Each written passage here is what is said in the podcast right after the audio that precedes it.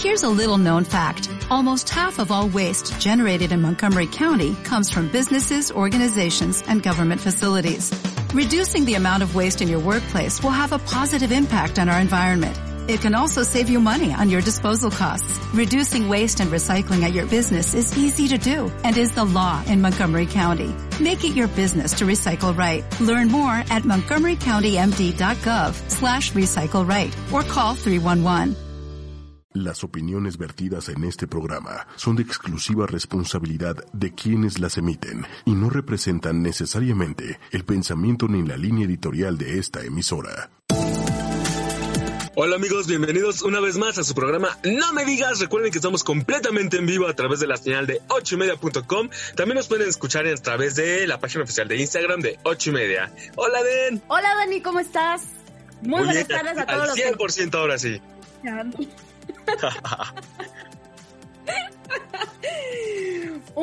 Además, una gran tarde de sábado, ¿no? Está completamente soleada, creo que podemos disfrutar mucho. Y pues nos da muchísimo gusto estar aquí en estos micrófonos con todos ustedes. Los invitamos a que nos acompañen y se queden con nosotros a lo largo de la próxima hora con todo lo que traemos para ustedes el día de hoy. ¿Qué vamos a tener, Dani?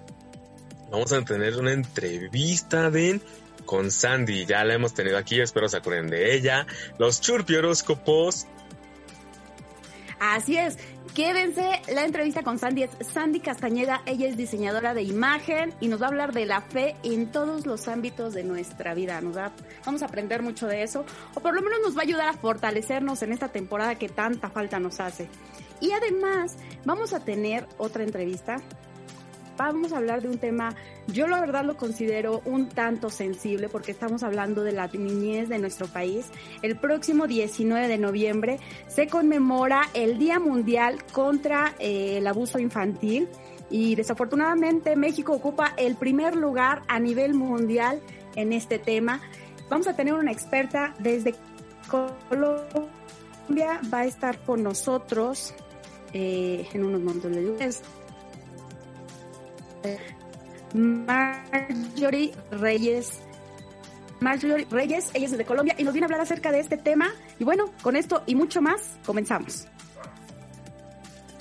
No me digas. Mi nombre es Denise Cuadra. De dos y media a tres y media de la tarde. Daniel Marín. Un programa de revista. ¿Qué hacer, cómo actuar y cómo evitarlo? Con la mejor información. Tú decir, ya no me queda nada más que reírme, ¿no? Entrevistas, noticias, notas curiosas, lo mejor de los espectáculos, cultura, redes sociales, en vivo. Participa. Sin más preámbulos, vámonos con... Únete a Denise Cuadra y Daniel Marín. ¿Qué ha sido lo más sonado o lo más hablado? No me digas, en ochoymedia.com. ¿Qué será esto? Denise Cuadra nos trae efemérides. ¿Qué celebramos hoy? Y bueno, hoy es sábado 14 de noviembre y es el Día Mundial de la Diabetes.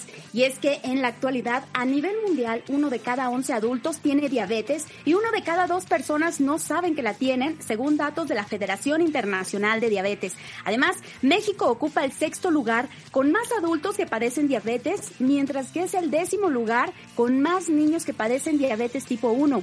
La diabetes es una enfermedad crónica que aparece cuando el páncreas no produce insulina suficiente o cuando el organismo no utiliza eficazmente la insulina que produce.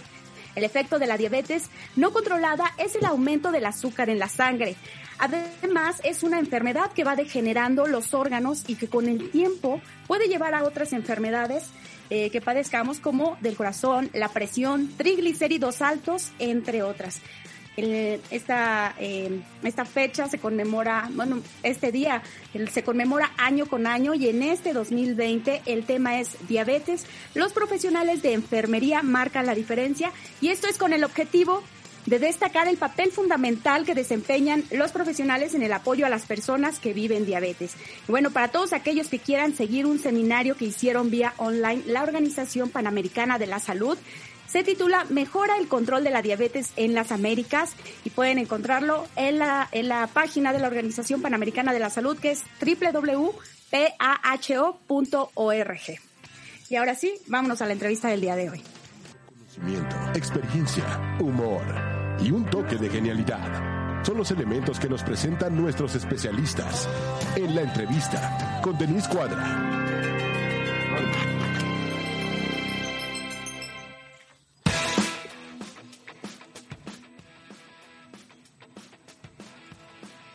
Oscuro. Pues bien, ya tenemos aquí a nuestra invitada que es. ¿Quién es Sandy él? Castañeda, diseñadora de imagen. Sandy. Y nos Hola, viene a hablar acerca, y nos viene a hablar acerca de la fe en todos los ámbitos de nuestra vida. Sandy, ¿cómo estás? Hola Dani, hola Denise, muy bien, gracias. ¿Ustedes? También muy bien. Qué gusto tenerte Bien, aquí en el programa nuevamente. Muchas gracias. Para mí es un placer estar nuevamente con ustedes. Bueno, y ya que estamos hablando de la fe, ¿por qué no nos dices qué es la fe? Ok, mira, la fe, eh, bueno, para empezar, todo el ser humano necesitamos tener fe, creer en algo, eh, en lo que sea. La gente se agarra en estos tiempos en lo que sea. Y bueno, hay un versículo que dice que la fe es la certeza de lo que se espera, la convicción de lo que no se ve. Es decir, que cuando nosotros tengamos realmente fe, eso que tú deseas, eso que anhelas en tu vida, vas a estarlo deseando hasta, aunque no lo veas ahorita, aunque tú lo veas imposible, hasta que se dé esa, esa situación en tu vida. Ahora, ¿cómo logramos desarrollarla? Porque muchas veces hemos escuchado precisamente o nos han dicho, es que tienes que tener fe en aquello que quieras alcanzar. Pero muchas veces o nos damos por vencidos antes o a lo mejor no sabemos cómo desarrollarlo. ¿Qué podemos hacer? También es muy sonado aquello que dice, si tuvieras fe como un eh, como una semilla de mostaza, que es la más pequeña de todas las semillas, se lograrían grandes cosas, pero ¿cómo la desarrollamos? Ok, Denise, la fe, efectivamente, todos tenemos un, un grado de fe. Y para poder fortalecerla necesitamos empezar a, a practicarla, a empezar a desarrollarla. Eh, el grano de mostaza, yo no sé si lo conozcas, pero es una semillita muy, muy, muy pequeña, es la más pequeña. Y se dice que cuando tú la siembras, da un árbol súper frondoso y entonces es lugar para donde vivan animales, aves y lo que sea.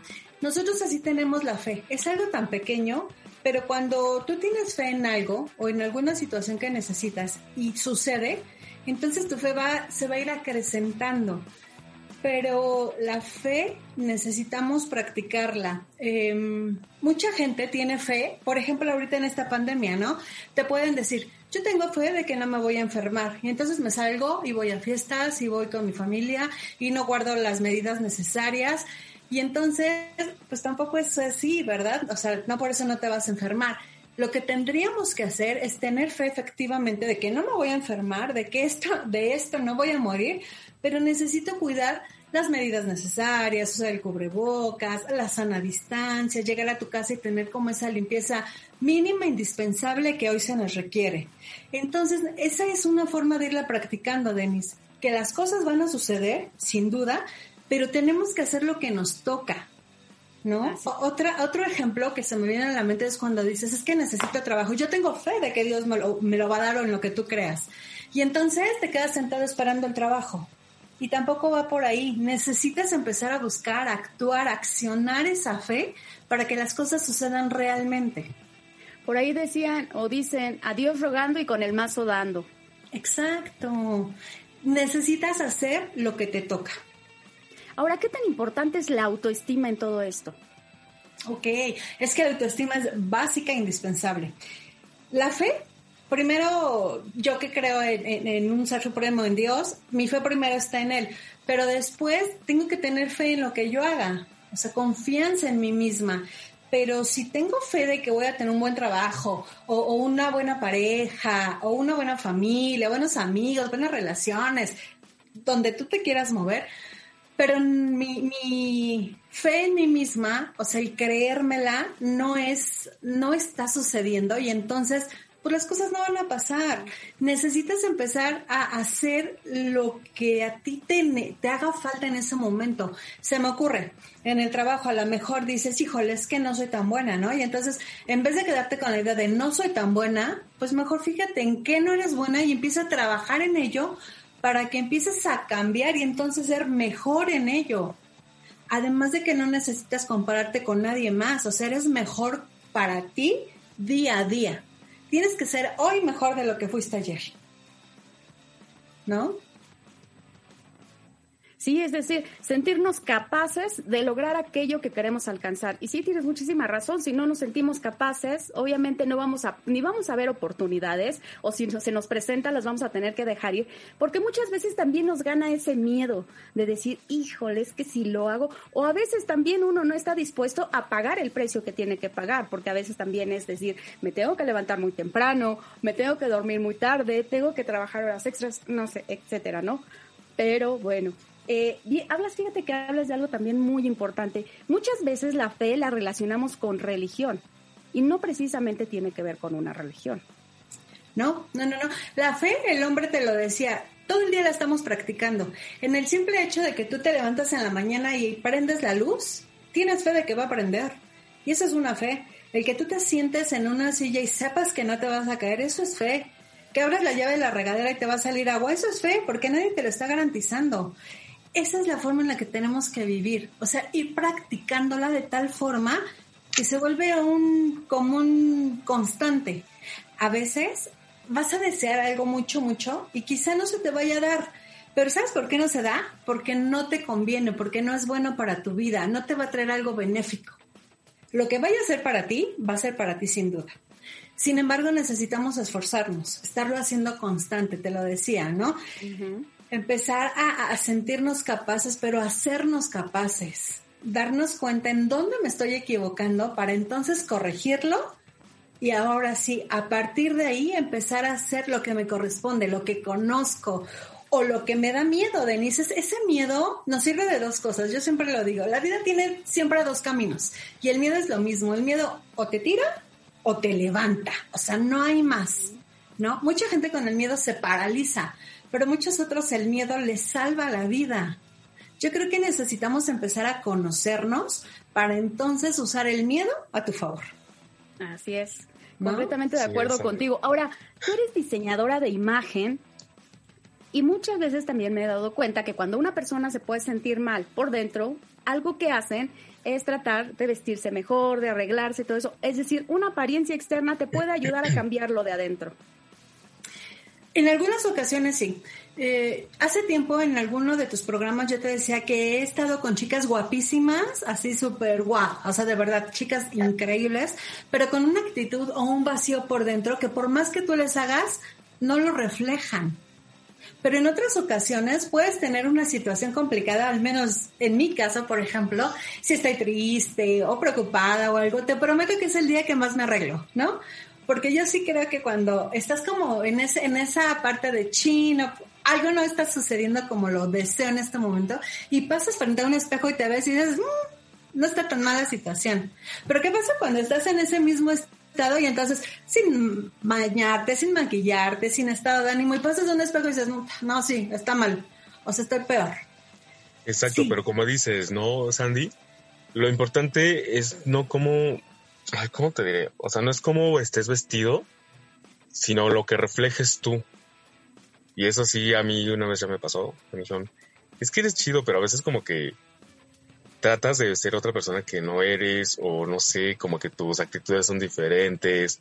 Y es algo, algo chistoso que dices, no, pues yo me siento así, o, o que no. Por ejemplo, he tenido críticas ahorita porque en los TikToks se me ve muy movido, alegre y todo. Dicen, es que en tus TikTok eres alegre, eres divertido y cuando estás en persona eres como que muy serio, eres muy, muy no sé qué. Y le digo, no, es que en TikTok pues no me ven, o sea, yo estoy jugando con la cámara. Y en persona pues sí te da como que penita. Sí. Fíjate que sí, eso es algo que De hecho, esa es otra de las partes. Yo lo he escuchado mucho en ellos, ¿eh? Mm. ¿El qué? No te escuché, Denise.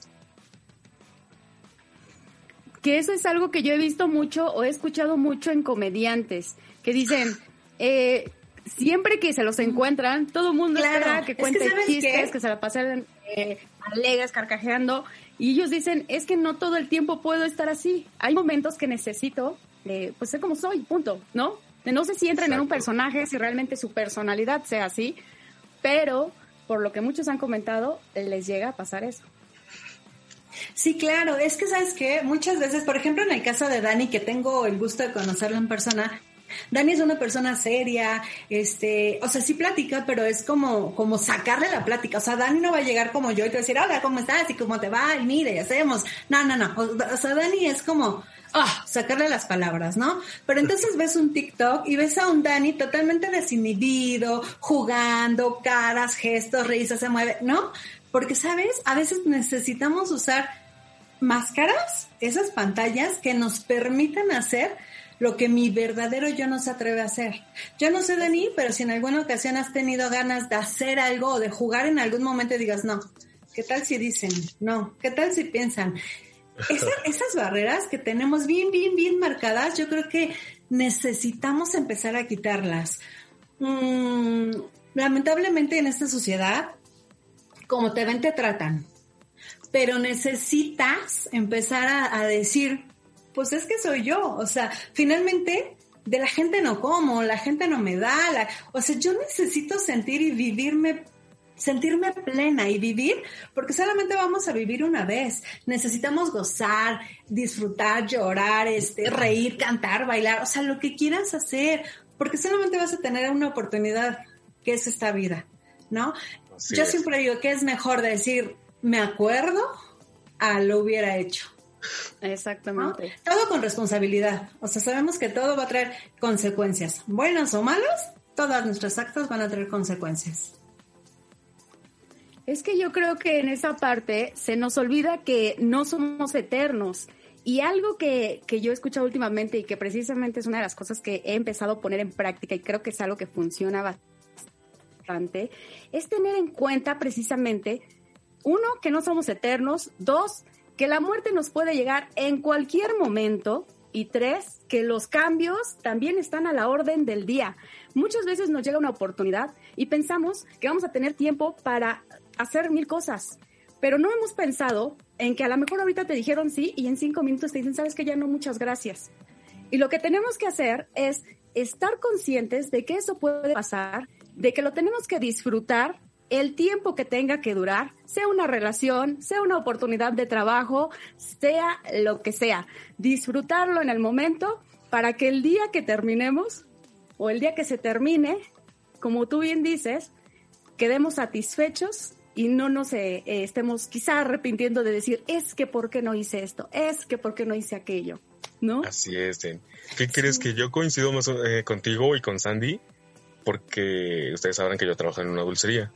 Luego mis clientes dicen, es que yo no quiero papas porque voy a engordar. Le digo, ¿qué te importa si engordas? Mira, te voy a decir algo. Vida hay una, tallas hay muchas. Así que tú disfruta y si te sientes feliz así, adelante. Si tienes un gusto, dátelo, ¿por qué no? Es más, si te quieres pintar el pelo de rosa, píntatelo. Total, el cabello crece, existen tintes negros, si no te gustó, te lo puedes volver a pintar, no pasa nada, intenta un nuevo corte de cabello, Total, es cabello. El cabello crece. Si te quedas pelón o pelona, no pasa nada. Inventas otros looks que tiene. que me llamen, Dani. Exacto, llámenle a Sandy. Muy buena. Sí, sí, es cierto. Ella es diseñadora de imagen. Fíjate que algo que me gustaría preguntarte es, también un punto importante es reconocer cuando nuestros pensamientos, en lugar de jugar a favor, están jugando en contra de nosotros. Porque eso es algo que en lugar de detenerlos, los dejamos pasar y es lo que nos puede llevar a lo mejor a no atrevernos, a no tomar las oportunidades que se nos presentan o cosas así. Y tú hablabas precisamente hace un momento de los pensamientos o del miedo que a veces nos llega a nosotros. Y a eso, Denise, yo le diría que es falta de fe. Porque la fe te va a decir, sí, sí va a suceder, pero tu mente te va a decir, ay, no puedes. Claro que no. O sea, ¿quién te dijo antes en tu pasado alguien te dijo, tú no puedes, no vas a servir, no la haces, eres inútil, estás tonto. Y entonces todas esas ideas se quedaron bien grabadas en tu mente. Y entonces nosotros inconscientemente empezamos a decírnosla. A veces dices, yo quiero tener este premio o este trabajo. Y entonces dices, sí, lo voy a hacer, pero inconscientemente tú solito te empiezas a poner trabas. No vas a poder, está difícil, eh, tú lo decías, Denis, pagar el precio es muy caro, me tengo que levantar, tengo que hacer. Y entonces ese tengo, tengo, tengo, lo que nos trae a la vida o a tu mente es el pesar, ay, tengo que. Una vez tomé un curso en donde te decían, cambia el tengo por el quiero. decido hacer. ¿No? Exacto. Esas pequeñas palabras son tan importantes y básicas en nuestro vocabulario que, que si las empezáramos a modificar, las cosas cambiarían. Además, eh, eh, necesitamos estar bien, bien ciertos que todo el cambio que necesitamos empieza por nosotros, ¿eh? O sea, no es el otro, no es mis papás, no es mis vecinos, son mis hijos, no, no, no, no, no. O sea, soy yo para que las cosas empiecen a cambiar. Así es. Ahora, eh, ¿cómo empezamos a tomar conciencia de eso? A veces cuesta trabajo y creo que algo que tenemos que hacer es tomar conciencia que es lo que nos hace falta. Sí, sí, hacer? lamentablemente el ser humano eh, dice que no experimenta en cabeza ajena y yo creo que eso es un grave error. Tendríamos que tomar los ejemplos o las situaciones complicadas que nuestros gente, la gente querida que tenemos alrededor, conocidos, amigos, han pasado para decir por su experiencia, yo no quiero pasar lo mismo. ¿no? O sea, yo he tenido que tener muchos tropiezos para estar hoy aquí. Si tú me hubieras conocido 10 años atrás, hubieras conocido a una Sandy súper amarga, amargada, pero hacía más no poder, gestuda, este, o sea, no me caía bien ni yo misma, ¿no? O sea, todo el mundo me chocaba, si te iba bien, qué bueno, y si te iba mal, me da igual, o sea, de verdad, pero tuve que pasar cosas muy complicadas en mi vida para poder estar en el nivel en el que estoy hoy. Me falta un chorro, ¿eh? O sea, todavía sigo caminando y cambiando, pero sí esa, esa parte de decir, tuve que pasar cosas complicadas para poder llegar a hoy. Y hoy, por ejemplo, mi, mi deber, creo, es el poder decirle a la gente, yo pasé esto, me tardé 10 años, o sea, evítatelo, tárdate una semana, un mes, o sea, vas, ¿no? Eso es lo que tendremos que estar haciendo tenemos que haber gente apoyando, pero también necesitamos mentes abiertas que quieran tener lo que quieran recibir, lo que estén dispuestos a hacerlo, ¿no? Así es, Sandy. Y más en este tiempo que ahorita estamos canijos con esta crisis. Tú, como dijiste, la fe, pero también hay gente que se quiere sentir bonita. Eh, ¿Tú qué les recomendarías? Pues yo, yo sin duda, eh, primero les recomendaría buscar a una relación eh, con ese Dios único y verdadero, sin hablar de religión, porque la religión es todo un rollo, es toda, toda un mundo de ideas, y, no, no, no, no, Dios no es religión, solamente busca a ese ser supremo que te haga sentir bien, que te haga sentir amada, que te sepas amada, y entonces al saberte amada, empiezas a, a dar, no podemos dar lo que no tenemos si empiezo a sentirme amada, entonces voy a empezar a amar a la gente que está a mi alrededor. Entonces voy a empezar a hacer realmente el cambio, voy a empezar a verme bonita, a pesar de que lo que me digan, ¿eh? Un día hablábamos de moda y yo te decía, te puedes poner el rosa fuchsia, ¿por qué no? Y si a ti te hace sentir bien, estás bien. Y si alguien viene y te dice, ay, qué mal te ves, es porque seguro o no se atrevió o le diste envidia. Entonces, hagamos lo que tengamos que hacer, ¿no? Seamos genuinos seamos felices. A veces no se puede. O, hay situaciones complicadas, ¿no? Está bien. Sigamos, disfrutemos, decías, Denise. Hoy, hoy necesitamos vivir todo, cada paso, cada situación que está en nuestra vida, plenos, disfrutarlo. Yo no sé si te ha pasado, pero a mí sí. De repente me acuerdo y digo, ah, ese, ese momento fue el mejor de mi vida. Y no lo disfruté porque estaba esperando el futuro.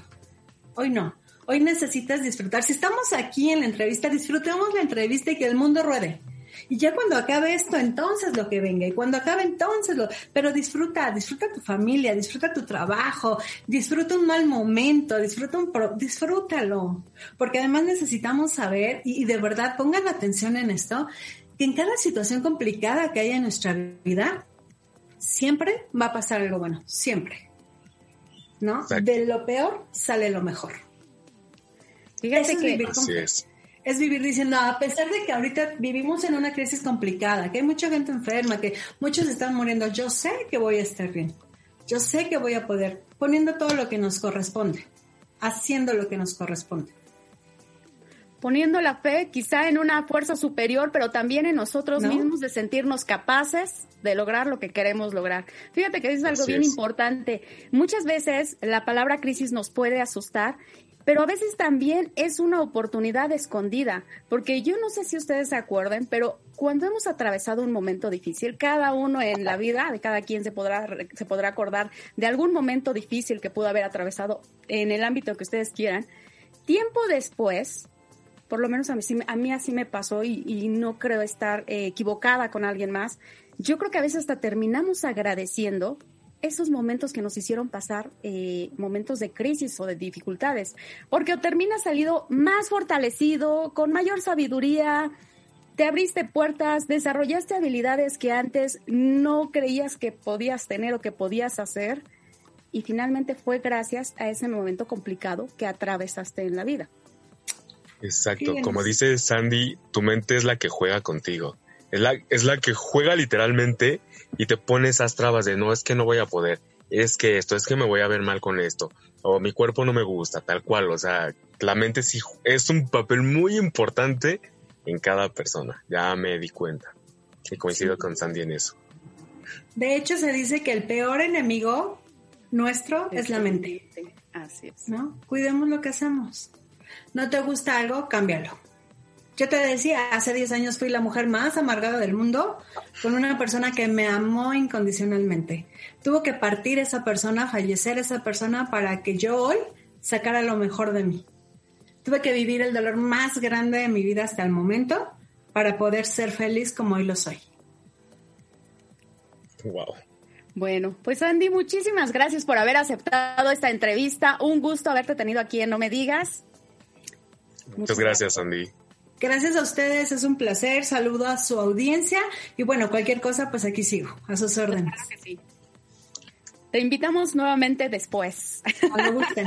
Pásenla bonito. Gracias. Igual, bonito fin. Estás escuchando No Me Digas. La información corta y precisa al momento. Es momento de noticias con Denise Cuadra. Bueno, pues vámonos rapidísimo con un poco de noticias. La verdad es que el tema estuvo súper interesante. Nos pasamos con un poquito de tiempo, pero bueno, vamos a conocer qué es lo que está aconteciendo en este momento, lo más relevante en la información noticiosa en México y el mundo. Y bueno, empezamos con la Ciudad de México. La próxima semana, del 16 al 22 de noviembre, la Ciudad de México se mantendrá en semáforo naranja con alerta. Así lo dio a conocer la jefa de gobierno de la Ciudad de México, Claudia Sheinbaum, quien habló de un incremento en hospitalizaciones por COVID-19 de 304 personas en una semana. Asimismo, anunció que se suspende el programa Reabre debido al incumplimiento de las medidas sanitarias por lo que los bares y cantinas que reabrieron en funciones de restaurantes deberán volver a cerrar. Esta medida se llevará a cabo los próximos 15 días. De igual forma, a partir del 16 de noviembre y durante los próximos 15 días, gimnasios, boliches, cines, teatros, exposiciones, museos, acuarios y casinos deberán reducir sus horarios y cerrar a las 19 horas. Además, se evitará la llegada de feligreses a la Basílica de Guadalupe. Una explosión ocurrida en el número 56 de la calle de Panaderos, esquina con Carpintería en la colonia Morelos, alcaldía Venustiano Carranza, dejó un saldo de dos personas fallecidas y 25 lesionadas, de las cuales cuatro fueron hospitalizadas. La explosión originada la noche del viernes quedó registrada en un video. En las imágenes se aprecia el momento en el que explota un inmueble por la acumulación de gas LP, lugar compuesto por tres torres de tres niveles cada una y con nueve departamentos oficiales, uno acondicionado y dos locales comerciales que sufrieron diversos daños. Para este sábado se pronostican fuertes lluvias en Chiapas, Quintana Roo y Tabasco, así como chubascos en Campeche, Oaxaca, Veracruz y Yucatán. De acuerdo con el Servicio Meteorológico Nacional, estas condiciones deberán, eh, estas condiciones serán generadas por un canal de baja presión situada en el sureste de México y la entrada de humedad proveniente del Golfo de México y el Mar Caribe. Durante el anochecer se aproximará un frente frío a la frontera norte del país y en interacción con una línea seca en la región provocará rachas de viento de 40 a 50 kilómetros por hora en la costa occidental de Baja California y tolvaneras en Chihuahua, Nuevo León y Tamaulipas, así como lluvias aisladas en Coahuila, Nuevo León y Tamaulipas. En materia nacional, Esta mañana el presidente Andrés Manuel López Obrador visitó el estado de Tabasco para supervisar la atención de la población afectada por las lluvias que se han registrado en los últimos días en el país. El mandatario estuvo en Macuspana, uno de los más afectados por las intensas lluvias.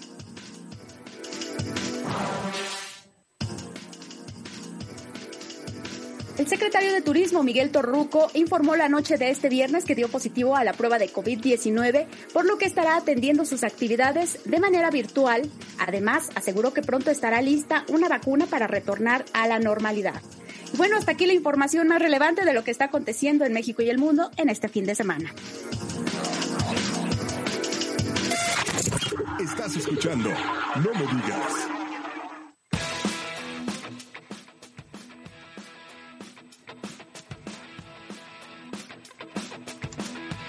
Pues bien, vamos ahora con los espectáculos.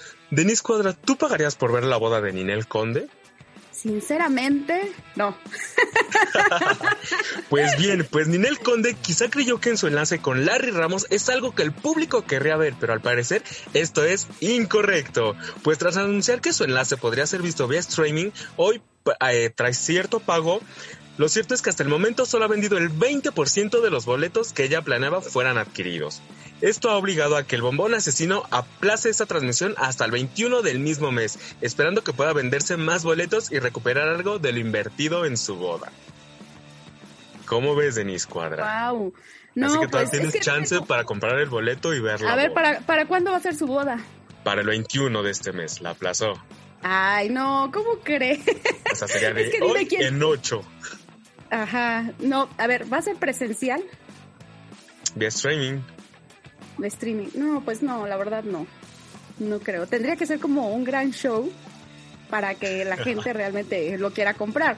Digo, yo no soy muy... no disfrutarías así como que el pastelito bien rico. Es mejor una, una cosa presencial, ¿no? Y más que nada mejor con tu familia. ahorita no se puede, ¿no? Pero... Prefiero ver a mi familia pues que estar viendo a Nel Conde cómo se casa por no sé cuántas veces, pero bueno. y hasta aquí fueron los espectáculos. Recuerden, tenemos la otra entrevista, ¿den con quién va a ser? La otra entrevista es un tema, la verdad, muy interesante. Acompáñenos y quédense. Vamos a hablar acerca de abuso sexual infantil. Desafortunadamente, un tema en el que México ocupa el primer lugar a nivel mundial. Vamos a tener a una especialista, es la doctora Marjorie Reyes Romero. Ella es psicóloga, especialista en familia y además actualmente es la directora de Crecer Libre de Violencia y Abuso Sexual. Vamos, regresamos con esto y también regresamos con los churpioróscopos con Daniel Marín. Y mientras tanto vamos a escuchar la canción del día de hoy. ¿Cuál es, Daniel? Vámonos con la canción de Actitud de Sábado. ¿Por qué no este sabadito alegre, rico? Vámonos con J. Conde, Katy Perry.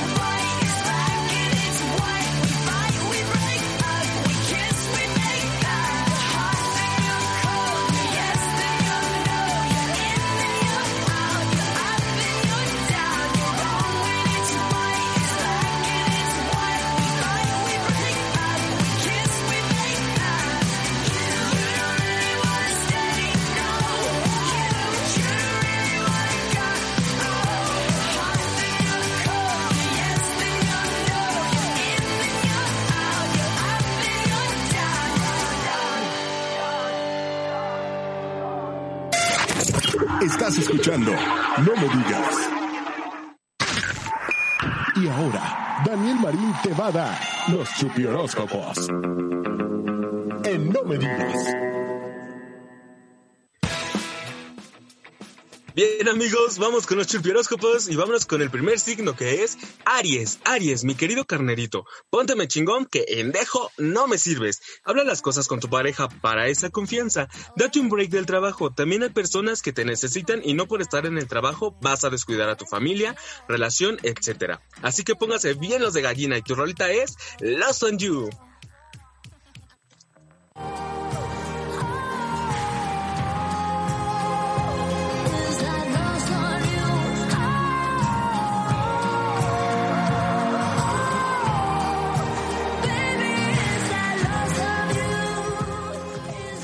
Vámonos con Tauro. Mi Tauro, échale todos los kilos a todo eso que te propones. Sé que eres un chingón y puedes con todo, pero antes de salirte de algo, procura terminar todo lo que empezaste. Tu rolita es para no verte más.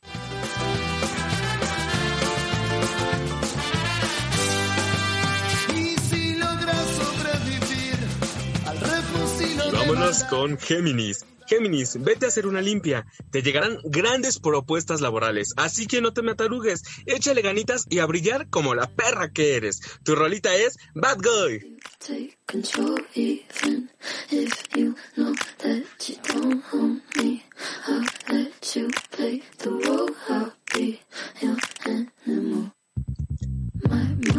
Y vámonos con cáncer. Cáncer, no busques y sobre todo no mendigues amor. Está quien quiere estar o como dirían en mi rancho.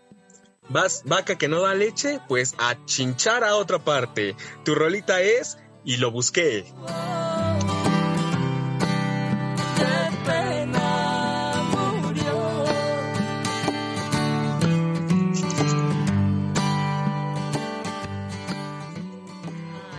Vámonos con Leo. Leo, saca esa mamona que llevas dentro. Arréglate y pose y vete a posar como solo tú lo sabes.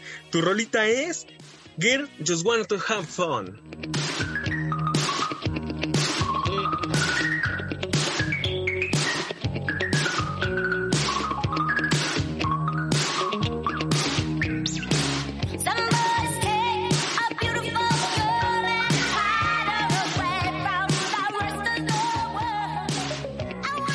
Vámonos con Virgo.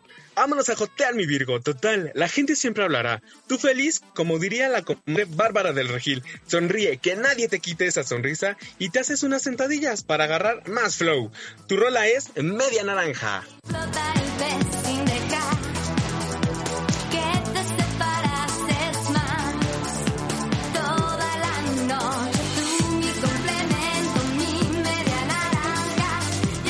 Vámonos con Libra. Libra, echa esa actitud de sábado, mi Libra. Recuerda lo que le decía Aries, toda mentira está chingona hasta que aparece la verdad.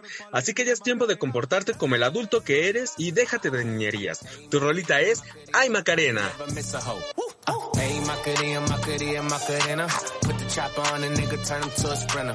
Bitches on my dick, tell him give me one minute. One minute. Hey, Macarena. Ay, Y vámonos con Escorpio. Escorpio, vive libre y sobre todo feliz. Que te valga tres hectáreas de verdolagas lo que diga la gente de ti. Ámate, quiérete, pero sobre todo disfrútate. En cuestiones de pareja vas muy bien. Ya hablarás de formalizar esa relación. Tu rolita es Skira Boy.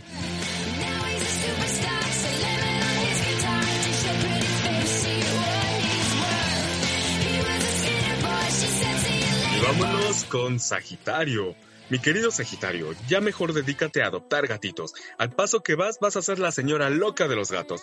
No te, no te creas, usa tu mejor maquillaje. ¿Cuál es ese? Pues tu sonrisa, mi querido Sagitario. Tu rolita es sin pijama. Sin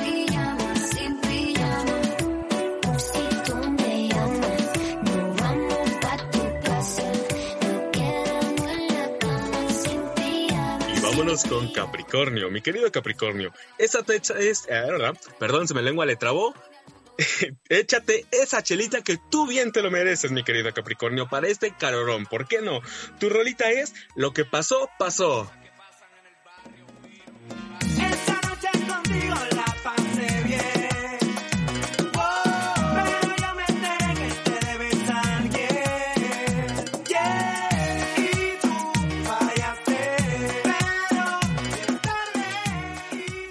Vámonos con Acuario. Acuario, salte ya de esa zona de confort, carajo. Para eso no puedes avanzar en varios aspectos, así que a quitarse ese conformismo y tú, chingón y sonriente como lo sabes hacer. Tu rolita es Taki Taki.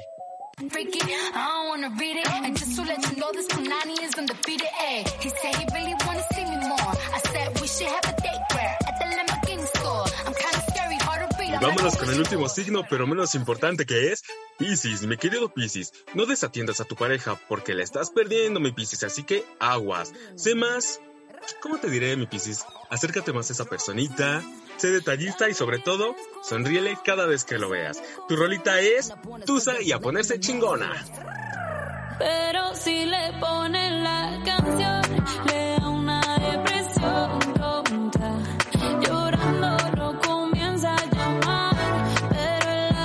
Bien, estos fueron los churpioróscopos. Espero que tengan un increíble fin de semana. Yo soy Daniel Marín. Recuerden seguirme en mis redes sociales. Me encuentran como arroba daniel.marinov, tanto Instagram, Facebook y, por qué no, TikTok. Estás escuchando No me digas. Con conocimiento, experiencia, humor y un toque de genialidad. Son los elementos que nos presentan nuestros especialistas en la entrevista con Denise Cuadra.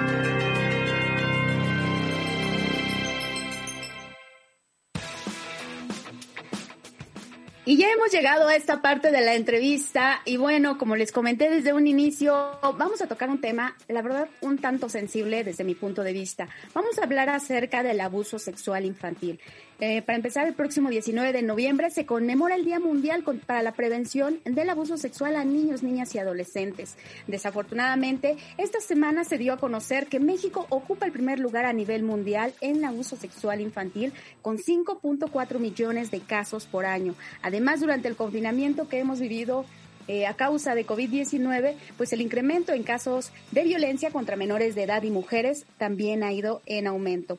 De acuerdo con información de Aldeas Infantiles SOS, en la primera infancia, que es hasta los 5 años, un 30% de los casos ha demostrado que los agresores suelen ser el padrastro, otro 30% los abuelos y el 40% restante tíos, primos, hermanos o cuidadores. Eh, pues además cada mil casos de abuso a menores, de cada mil casos se denuncian, son 100, 10 se van a juicio y de esos 10 solo uno llega a condena. Vamos a hablar hoy con una especialista. Me da muchísimo gusto que haya aceptado esta entrevista y la tengo desde Colombia. Ella es la doctora Marjorie Reyes Romero, es psicóloga, especialista en familia con una maestría en curso de intervención social, con experiencia en abordaje en situaciones de violencia y abuso sexual y actualmente es la directora de Crecer Libre de Violencia y Abuso Sexual. Marjorie, ¿cómo estás? Muy buenas tardes. Hola, buenas tardes, Denise, y a todos los oyentes, ¿cómo están? Muy bien, muchas gracias. Muchas gracias por haber aceptado esta entrevista. ¿Y cuál es el perfil psicológico de un niño, de una niña o de un adolescente que están eh, siendo abusados sexualmente? Bueno, Denise, pues quiero primero eh, contarte que pues en estos casos, digamos que eh, depende también mucho de la edad y de la situación que está experimentando el niño o la niña, pero como para darles unos tips, y yo sé que por cuestiones también de, de la emisora, que igual en otro momento me gustaría poderles colaborar mucho más con este tema, porque creo que es importante reconocerlo. Creo que hay algo que atender y son algo ellos, aquellos casos donde los cambios de comportamiento son muy evidentes, cuando tenemos un niño que quizás pues es extrovertido, que habla, ¿cierto?, con naturalidad y de repente le empezamos a notar cierta introversión, rechazo, digamos, asistir a algún hogar en especial o algún contexto en específico o cambios de comportamiento, cuando hay algunos síntomas como también, eh, digamos, no poder dormir bien, ¿sí? Que se traduce como en esos hábitos alterados. No dormir bien en las noches también pasa mucho, que es la enuresis o la ancopresis en los niños cuando viven situaciones de abuso una vez superada la etapa del control de esfínteres, la anuresis es cuando se orinan, ¿cierto? Eh, en sus calzoncitos o en los calzoncillos, pues, eh, o en las noches, estos sueños nocturnos como pesadillas o en copresis es defecarse también. Digamos, superado el control de esfínteres es posterior a los dos años, cuando los niños aprenden a dejar como el pañal, pero de repente tenemos un niño que seis años, siete años y ya había superado esta etapa y vuelve nuevamente a tener este tipo de, síntomas, ¿cierto? O comportamientos que ya debería haber eh, o ya había, digamos, eh, manejado, ¿no? Entonces aquí nos, son estos indicadores que nos puede llegar, ya podríamos llegar a pensar que puede existir este tipo de situaciones. O adolescentes, pues a veces este retraimiento, depresión o crisis. Pero creo que aquí es importante que sabemos que por lo de la pandemia y no solamente eh, hay un 80% de los casos a nivel mundial, los casos se dan al interior de la familia y los agresores son, como tú decías ahorita, va entre el padrastro, padre, ahí no lo mencionabas, pero es padrastro, padre, abuelos, tíos, ese es como el orden a nivel mundial, pero casi siempre el 80% de los casos se da al interior de la familia, entonces uno diría, pero ¿cómo que en la pandemia se incrementaron? Pues claro, si se da en el contexto de la familia, eso significa que al estar cierto guardados en la pandemia implicó que esta estadística aumentara porque estamos cercanos a los agresores, sí, porque es como que la mayor eh, la mayor estadística se da cuando es ahí, cuando el niño tiene mayor confianza. Entonces, ¿qué pasa? Yo ahorita les decía, depende mucho de la edad. Hay niños que cuando están muy chiquiticos eh, y a veces los agresores utilizan ciertas tácticas si es un padrastro un padre, a veces decir que eso es normal, ¿sí? Vivir una práctica sexual con un niño, que todos los padres hacen eso. Entonces los niños a veces se dice naturalizan o normalizan como si fuera algo que es natural en ellos, porque no entienden todavía para su corta edad que están viviendo una situación de abuso sexual. Entonces, no siempre puede verse un indicador en el comportamiento que sea llamativo, porque puede que siga su, su hábito normal en, en la vida, ¿cierto? O sea, sonriendo normal o interactuando normal, pero en ocasiones es porque se ha naturalizado esta situación eh, de abuso. Igual. ¿Qué, perdóname, qué tremendo, pero pues, eh, las, los niños que suelen ser abusados sexualmente difícilmente llegan a contar esto porque muchas veces sienten que no les vamos a creer pero, ¿qué tenemos que hacer en caso de saber, de que nos contaran lo que a ellos les está pasando? ¿Qué tenemos que hacer? Uno, para, para reaccionar de la manera correcta y no hacerles sentir que, pues que lo que les está, que lo que les está sucediendo no es, eh, no es algo habitual, que realmente se trata de un delito, que realmente les estamos dando la importancia. Y cómo hacer para ayudarles. A veces no cuentan, uno porque no se dan cuenta que es algo diferente, como decía yo, el, el, el, abusador utiliza tácticas y lo hace ver como si fuera algo normal o porque están siendo amenazados para guardar el secreto, ¿no? Entonces, como tú dices, pues a veces se sienten intimidados y aquí es cuando vemos más los síntomas. Entonces, ¿qué hacer? Primero, ver si es en el caso que hay cambios de comportamiento, importante identificar y también muchas veces hay unos muy relacionados eh, con el cuerpo que ellos quieren estarse explorando porque hay como que una, se, se salta y hay una sobreestimulación de su desarrollo, en sus genitales de su desarrollo natural. Entonces, ¿qué pasa aquí en estos casos? Observar muy bien si realmente estos comportamientos que están como alterados o que han cambiado se relacionan con una posibilidad de un abuso y también acercarnos eh, a preguntarles, ¿cierto? Si de pronto encontramos, porque a veces, digamos, quienes estamos más cerca a los niños, podemos tener alguna inquietud de que algo pueda estar sucediendo. Entonces, tratar de acercarnos, preguntarles eh, ¿cierto? Ojalá no, no de manera pues muy directa ni tampoco tratar de, de rechazarlos, sino siempre hacerles saber que les vamos a creer, que estamos ahí para acompañarles en ese momento, ¿sí? Y que siempre pueden contar con nosotros. Hay un tip de prevención número uno, siempre enséñales a reconocer tu cuerpo, o sea, el cuerpo de ellos, y llamarle, digamos, al cuerpo por su nombre, porque en muchas ocasiones tenemos ciertos apodos que le damos a estas partes del cuerpo y el cuerpo se le debe llamar las partes del cuerpo por su nombre, porque les voy a contar así una anécdota. Un caso acá que la niña le decía a la profesora que el tío le, le lamía la, la galleta. Entonces, pues la, la profesora creyó pues que era una galleta normal de comer.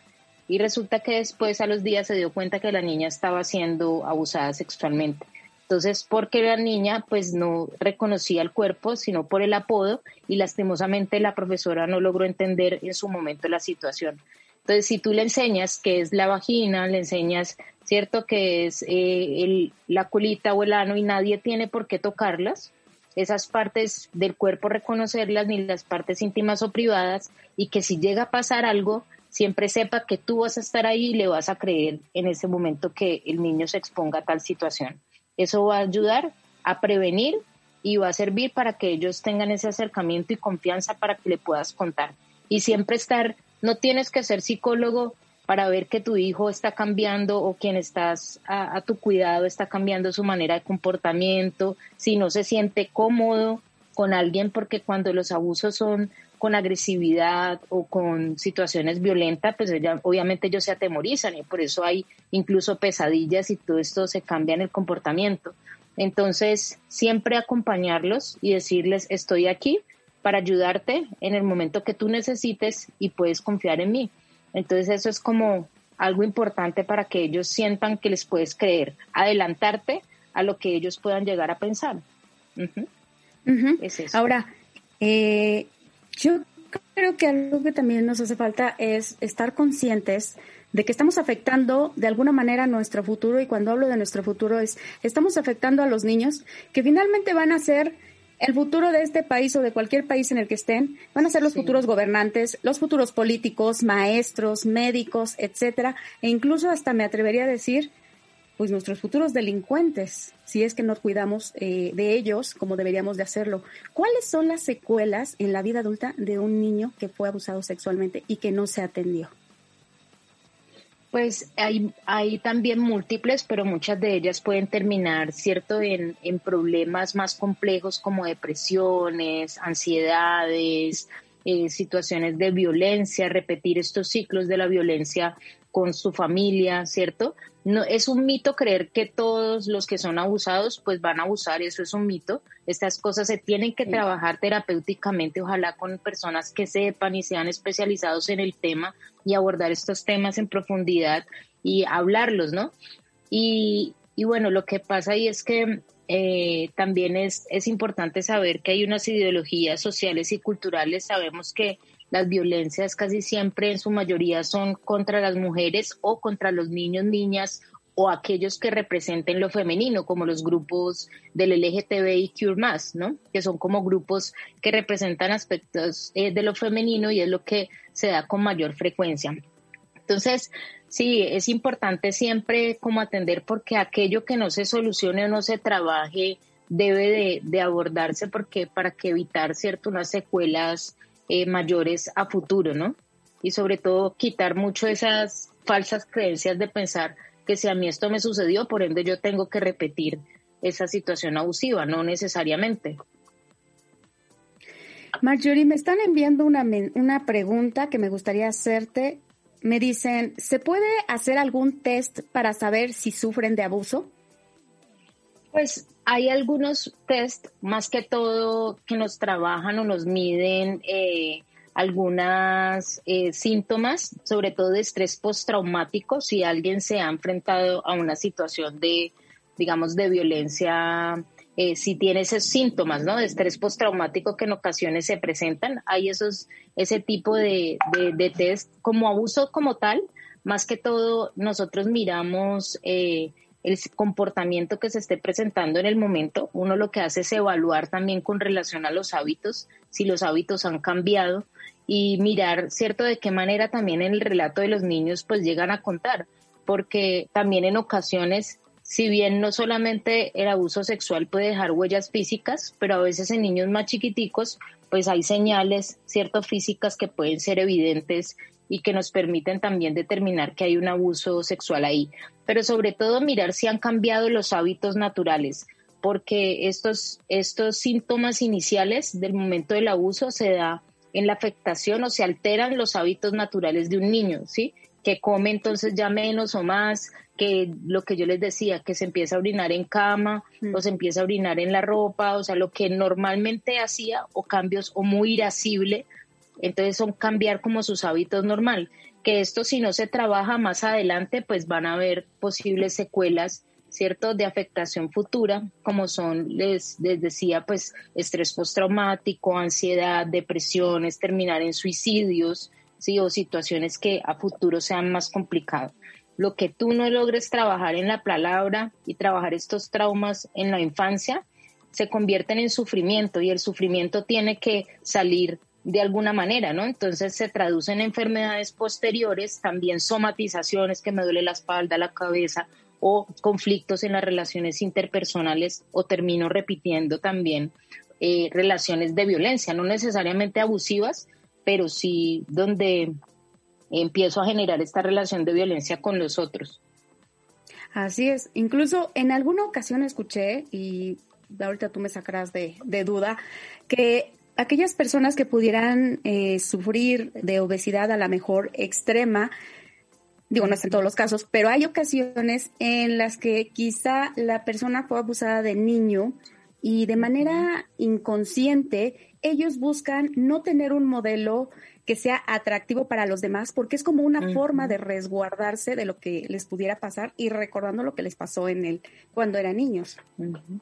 Sí, está muy relacionado. Eh, hay muchos casos que sí tienen esa, como tú dices, no todos los casos. La psicología es muy rica en que diría yo, es porque precisamente se trabaja de manera subjetiva, no todos los casos son iguales, por eso toca profundizar muy bien cuál es la situación particular, por, lo, por la manera en la que se dé el hecho, si se da con violencia, si se da de una manera en la que yo engaño al otro, como les decía, que el niño a veces ni sabe o no alcanza a darse cuenta que está en un abuso, o también no es lo mismo un asalto sexual, ¿cierto?, con agresión, cada caso es diferente y las mismas secuelas son diferentes.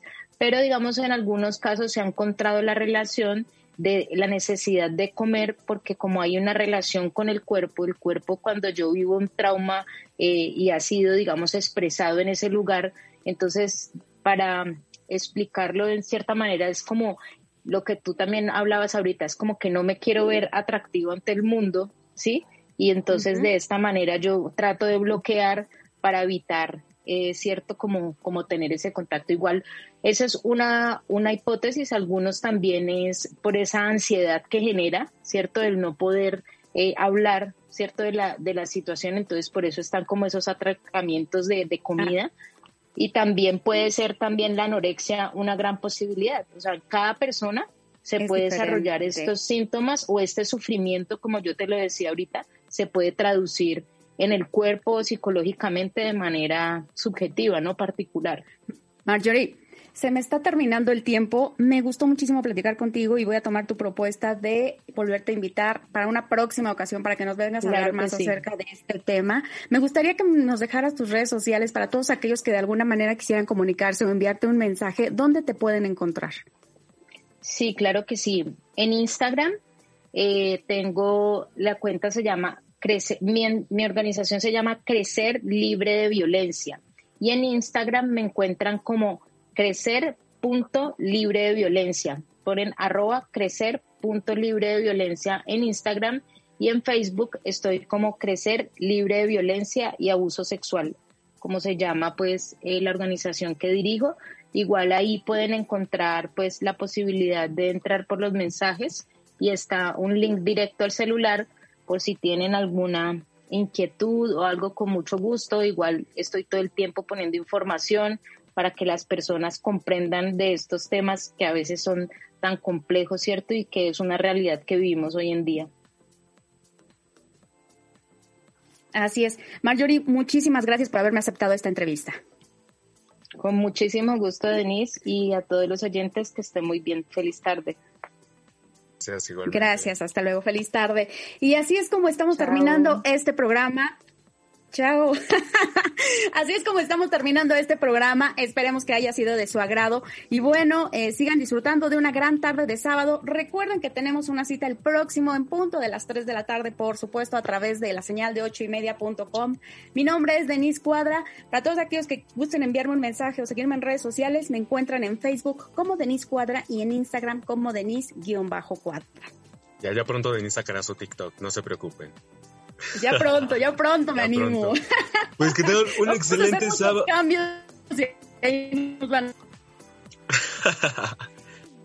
No cuadra, ya. Ya tienes que sacar el TikTok, ya, de plano y definitivamente.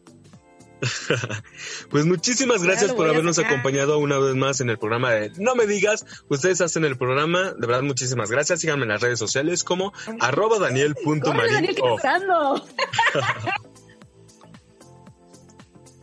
Nos vemos, Sigan bonito disfrutando fin. de esta tarde de sábado.